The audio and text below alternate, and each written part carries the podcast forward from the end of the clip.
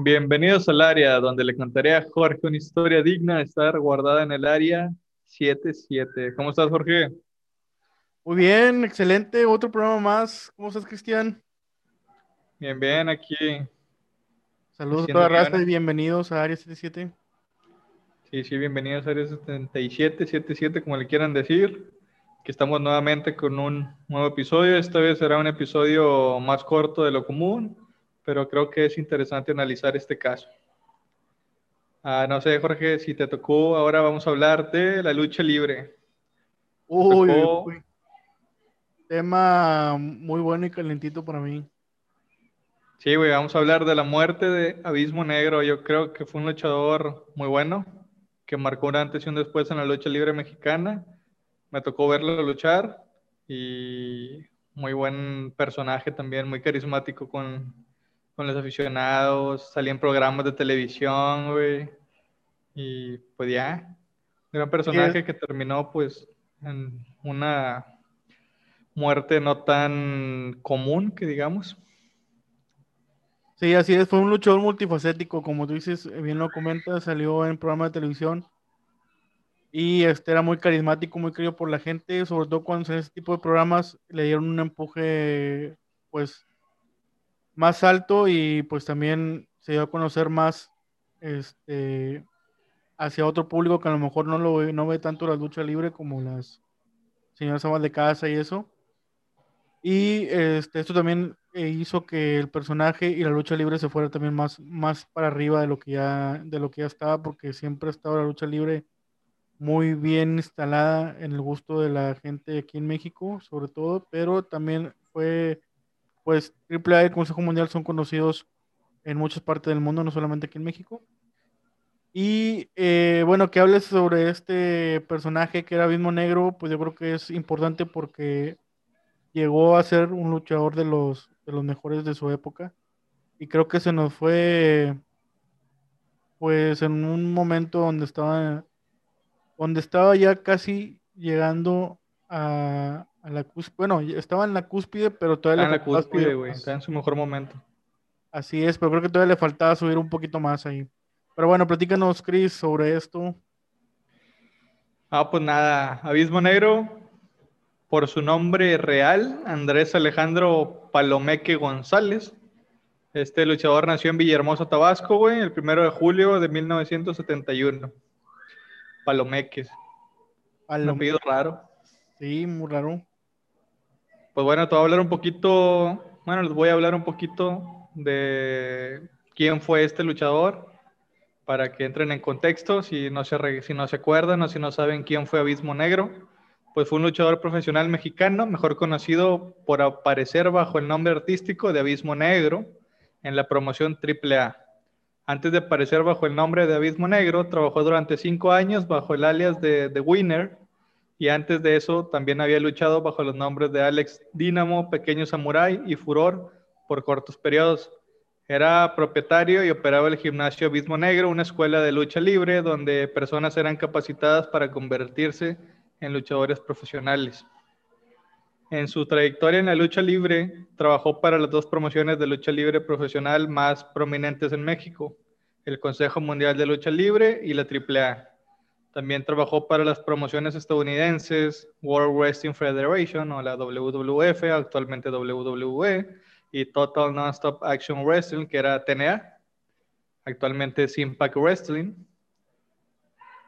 Pues en estas dos promociones, en la WWE o WWF en su, en su momento, estos hicieron un convenio allá más o menos por el 90 y que 97 más o menos Hicieron un intercambio de luchadores donde luchadores mexicanos o de la AAA iban a ir a luchar a la WWF y algunos luchadores de la WWF iban a luchar a la AAA.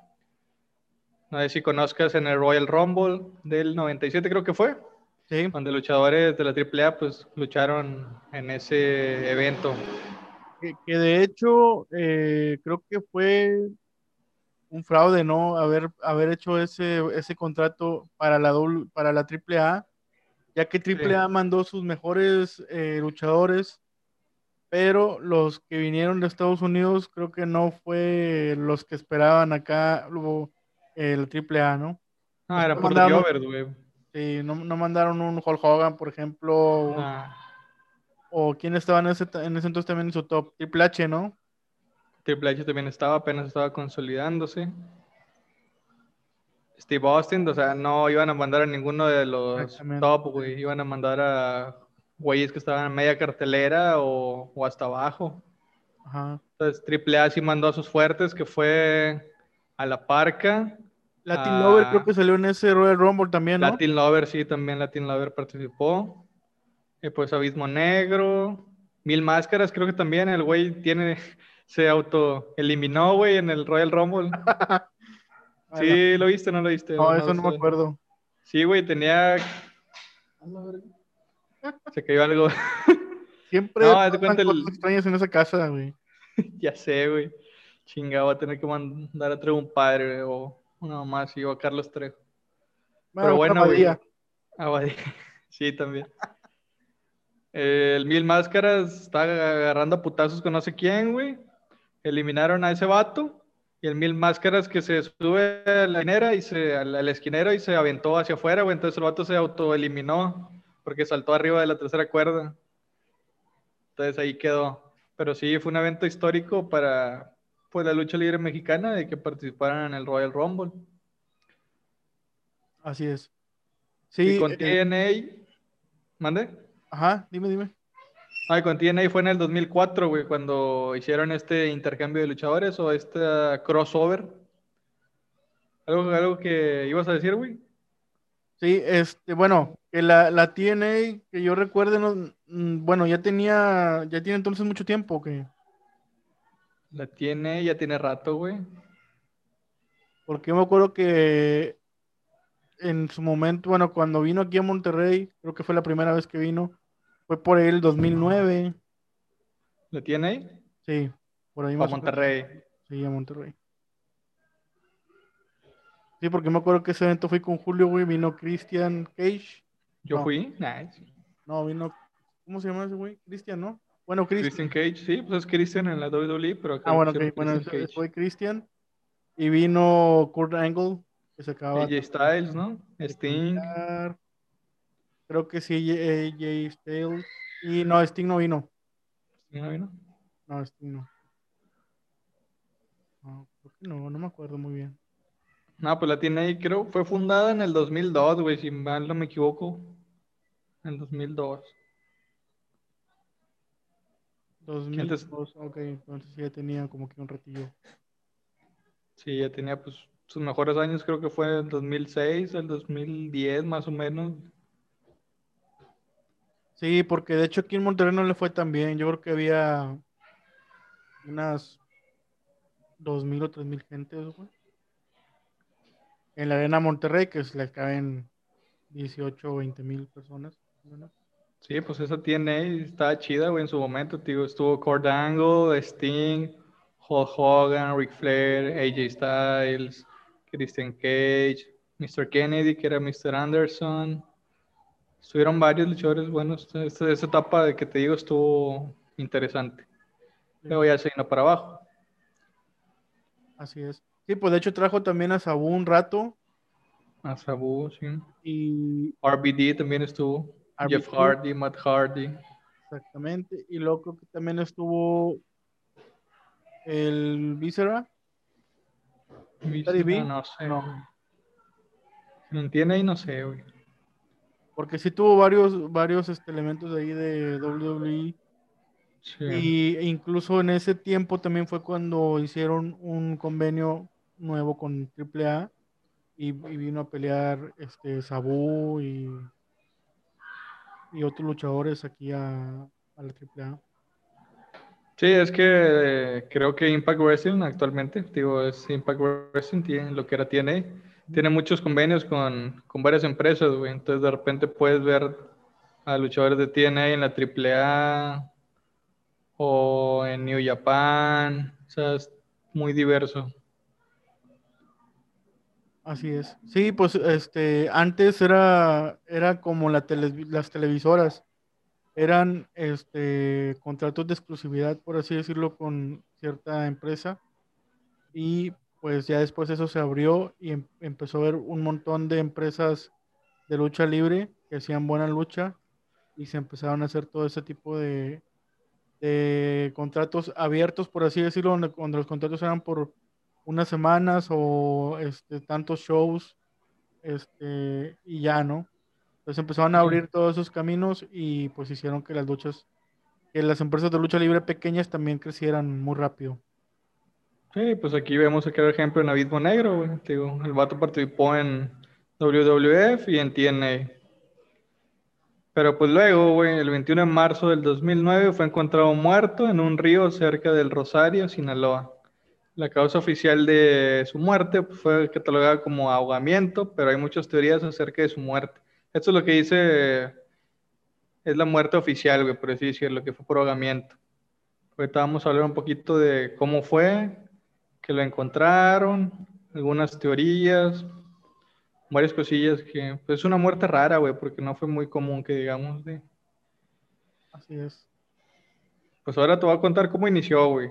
La noche del 21 de marzo del 2009 en Mazatlán, Abismo abordó un autobús a las 12.30 de la madrugada con destino a la Ciudad de México después de una función. Esta función la hicieron en Mazatlán.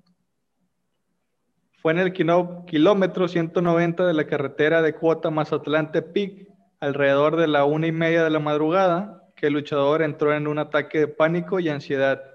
Exigió al chofer que detuviera la unidad para bajarse, sin importar la oscuridad que había en esos momentos en el lugar.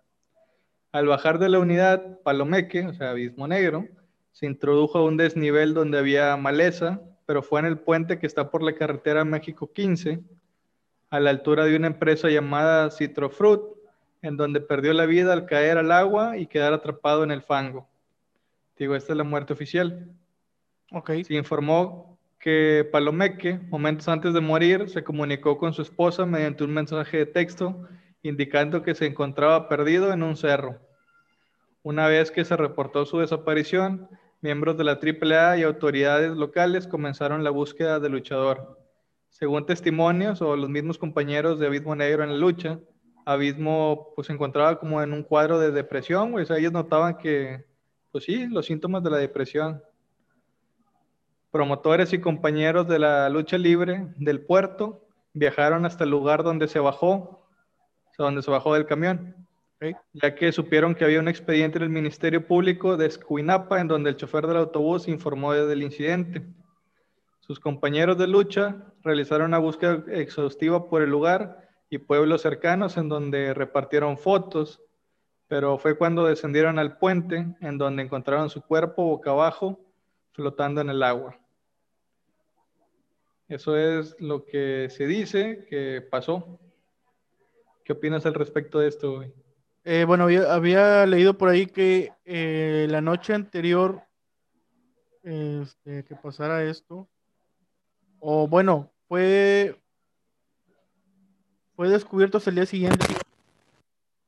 Sí, Eh, platican que, en- que una noche anterior este, había, había estado en una presentación, pero que no había sido Abismo Negro original. ah, sí, aquí, aquí lo traigo también. Ah, pues, estás adelantando, por favor. Adelante.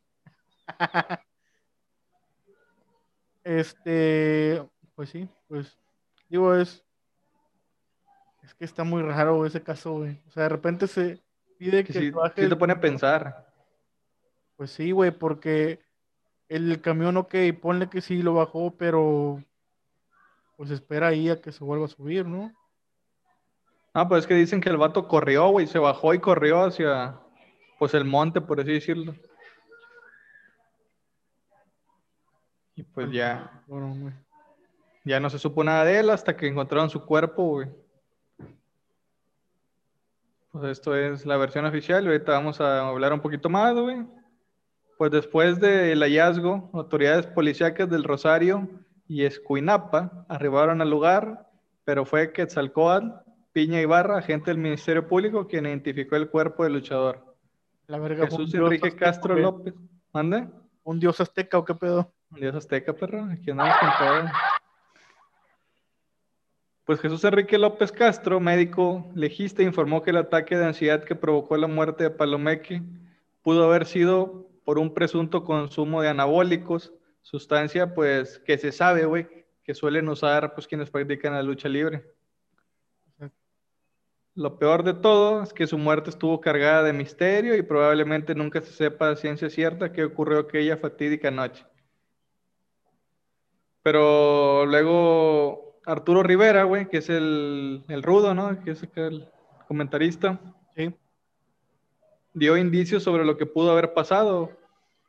De acuerdo con Arturo Rivera y lo que dijo en su canal Rudovisión, Abismo Negro sufría, sufría problemas mentales, incluso por tal motivo tuvo que someterse a tratamiento.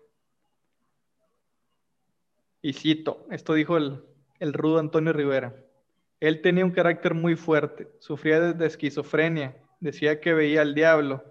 Se acercó con Toño Peña, Toño Peña es, creo que es el dueño de AAA o el directivo. Entonces lo metieron a un tratamiento, lo internaron como seis veces y un día me dijo, se acabaron todos los vicios, traía la Biblia y todo.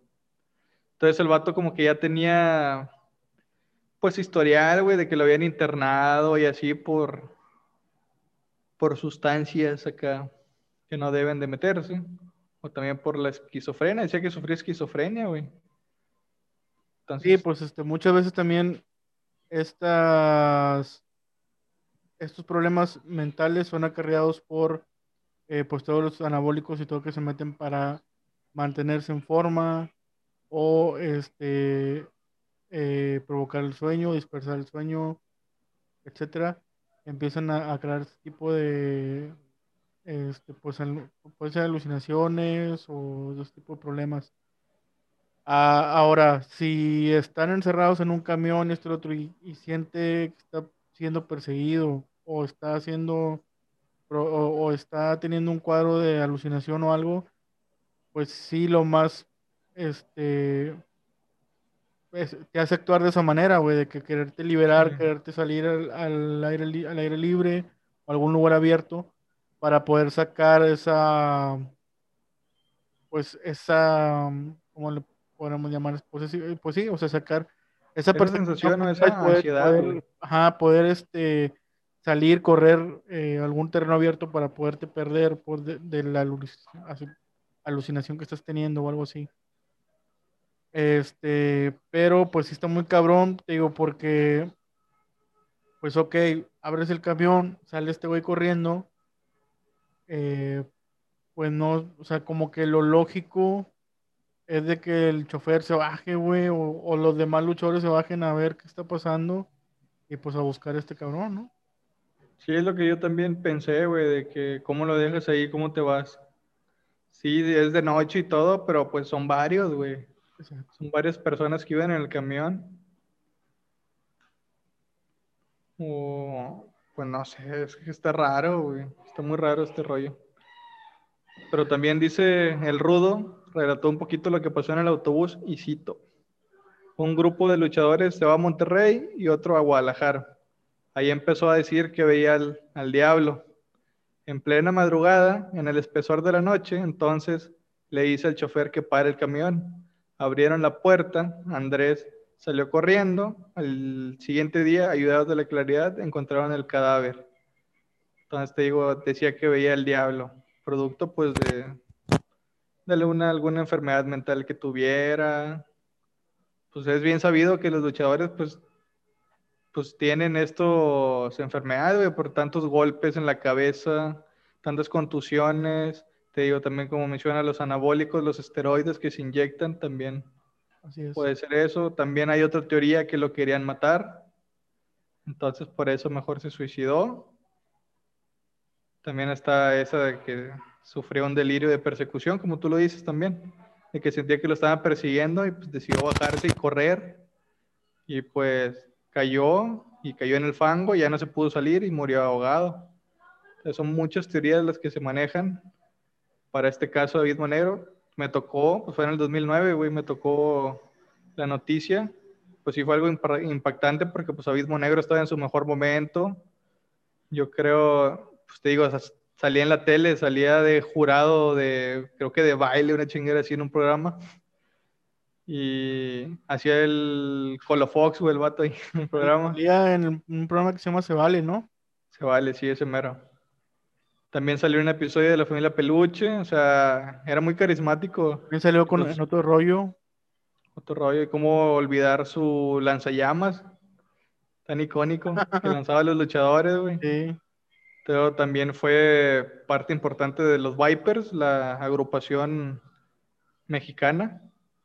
Creo, no recuerdo con quién más compartía en esa agrupación, pero los Vipers fue una agrupación muy importante dentro de la lucha mexicana. Bueno, de hecho los, los Vipers traían pique con los, de los perros del mal, ¿no? No recuerdo. Creo que sí, mm. porque era, creo que eran los dos grupos pues que eran que, estaban en su primer apogeo, que eran los perros del mal y los Vipers. Pero los perros del mal estaban en el consejo, ¿no? Los Vipers eran de AAA. Sí, pero creo que en ese Inter fue cuando se cambiaron los perros del mal también para AAA, si no me equivoco. No, los de. Según yo, los perros del mal fue hasta. Ah, entonces eran con. No, no, entonces eran con la Legión extranjera, güey. Era el Mesías, era el. Sí, a lo mejor sí. Sí, alguien, sí, sí, sí. Creo que los Vipers, los Vipers estaban con Cibernético Sí, Cibernético fue el fundador, fue el líder, y luego se salió Cibernético y Abismo Negro quedó como el líder. Ok, y, la Legión extranjera pues eran los contras, que era el Mesías, que era, creo que Conan, el Bárbaro, y no me acuerdo sí. más. Sí, pues en los Vipers creo que estaba Histeria, Psicosis, ¿quién más estaba? Ah, el Mosco de la Merced también. Yo no recuerdo quién más, güey, pero hubo como que varias versiones de los Vipers. Pero pues la primera fue la de liderada por Cibernético, luego lo dejó y Abismo Negro tomó el mando y fue pues una muy popular agrupación. Así es. Y pues nada, güey, o sea, sí fue como que impactante esta noticia. Yo sí la sentí como que, ah, cabrón. O sea, porque tú ves a los luchadores con madre, pero no sabes los problemas que tienen, los problemas mentales que tienen. Y está Chris, Chris Benoit, que pues mató a toda su familia y se mató él mismo. Vean ese episodio porque lo haremos. Pues, eh, este, yo creo que. Vamos a hacer como en 10 capítulos, güey, porque está bien largo eso, madre. Sí. sí. Está muy, muy largo y también hay muchas lagunas que se hicieron en ese. Sí, y muchas teorías.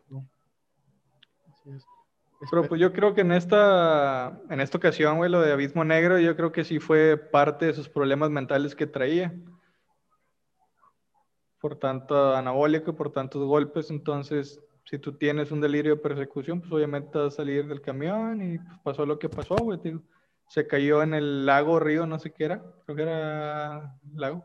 lago. Y pues no pudo salir y se ahogó. Pero digo, hay más teorías que lo querían matar y todo ese rollo. Entonces también está lo que dices tú, güey.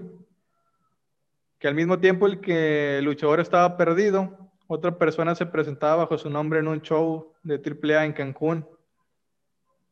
Luego, tras el descubrimiento de la muerte de Abismo Negro, el promotor responsable, que era Renan Martínez, fue suspendido por dos años por el engaño en el que incurrió en aquel evento. O sea, fue una mamada lo que hizo Triple A, güey, el promotor. Así es. Y más. Sí, o sea, si ponle que Abismo Negro no se hubiera muerto, pues no hubiera pedo en ese evento, pero como resultó muerto y luego acá se está presentando al mismo tiempo, como qué rollo, va. Pues eso lo, lo hace mucho Triple A, güey. Sí. Para las presentaciones. Encuentras un güey con la misma o parecida complexión física, estatura y peso y todo ese rollo, pues si es un luchador con máscara, güey, o que casi todo el cuerpo está tapado, pues es muy fácil agarrarlo, ponen la vestimenta y luchas como si fuera el luchador original, güey, y te puedes presentar en chingos de lados y no hay rollo. Exactamente, solo que aquí Triple A se lindo totalmente del, del pedo, güey. O sea, pues a lo mejor Triple A así lo hace, así está estipulado, de que no hay pedos y se encuentra otro cabrón y que se ponga la máscara por si algún luchador por X o Y no, llega al evento. Pero este, este caso en particular, como eh, pues resultó que Abismo Negro lamentablemente falleció y fue un caso muy sonado.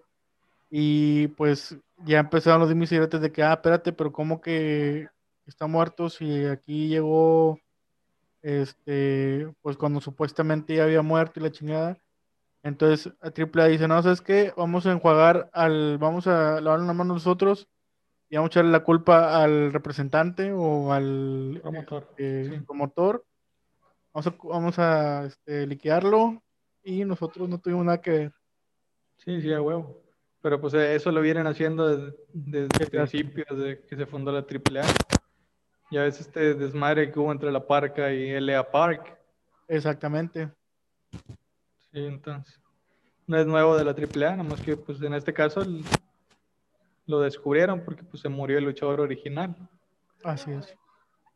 Y pues nada, hasta aquí, pues es que te digo, hay muchas teorías, pero pues esta es, yo creo que es la más factible, de que pues, sus problemas mentales hicieron que se sintiera perseguido, bajó del camión, se cayó, se ahogó y pues ya.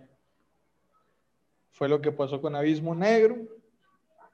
Y pues hasta aquí mi reporte, Joaquín. ¿Qué te pareció esto, Jorge? No, pues muy bueno porque me sorprendiste con el, con el tema, ya que. Abismo Negro pues fue un gran luchador. Este, y pues bueno, pues sí, o sea, nadie espera la muerte de alguien tan importante como Abismo Negro, pero menos se espera cuando tienes todavía un, un largo camino por recorrer. Porque todavía Sí, de está esta joven. forma tan rara. Así es.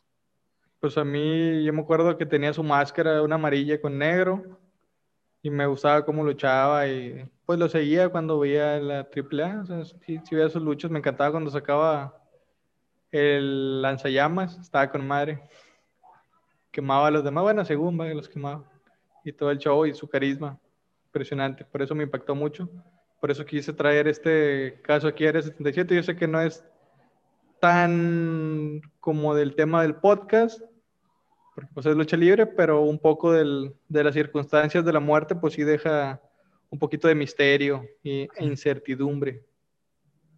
Sí, porque las, las causas, la manera tan extraña en la que murió, pues sí, sí entra en más o menos en, el- en el- los temas del podcast. Sí, sí, un poquillo, nomás por eso lo, lo alcancé a meter, dije, está raro, lo, lo voy a meter. Así es. Y pues ya hasta aquí llegamos hasta- en este capítulo que fue la muerte de Abismo Negro. Espero les haya gustado, que compartan, denle like. No es muy largo el episodio, pero pues quise traer un poquito de variedad al podcast. Vamos a salirle un poquito de zona de confort. Y pues ya, sigan a Área 77 en Facebook. En Instagram también creo que tenemos cuenta, no es que no tenemos ni un seguidor, no creo que yo, yo soy el único seguidor. Ah, también síganme a mí como el Palacio Retro en Facebook, el Palacio Retro en Instagram. Ahí andamos haciendo el- lo que es Toy Photography. Y pues nada, Jorge, ¿algo quieres decir? Pues muchas gracias a todos por este, ver este episodio y pues denle like, compartan nuestras redes sociales como yo le dije Chris, Área 77, Facebook y, e Instagram. que Ahorita también lo voy a seguir. De tener dos, güey, de perdido. Así es. Y pues nuestra página hermana, nuestra ochentera, síganla también. A los de ahí el, el material también de Garden TV que está interesante. Ahí también síganlo. Y pues, y Jorge Palacios ahí en Facebook. Pues bueno, aquí los dejamos. Muchas gracias. Nos vemos en el siguiente episodio. Y esto fue Área 77. Y así, así, así.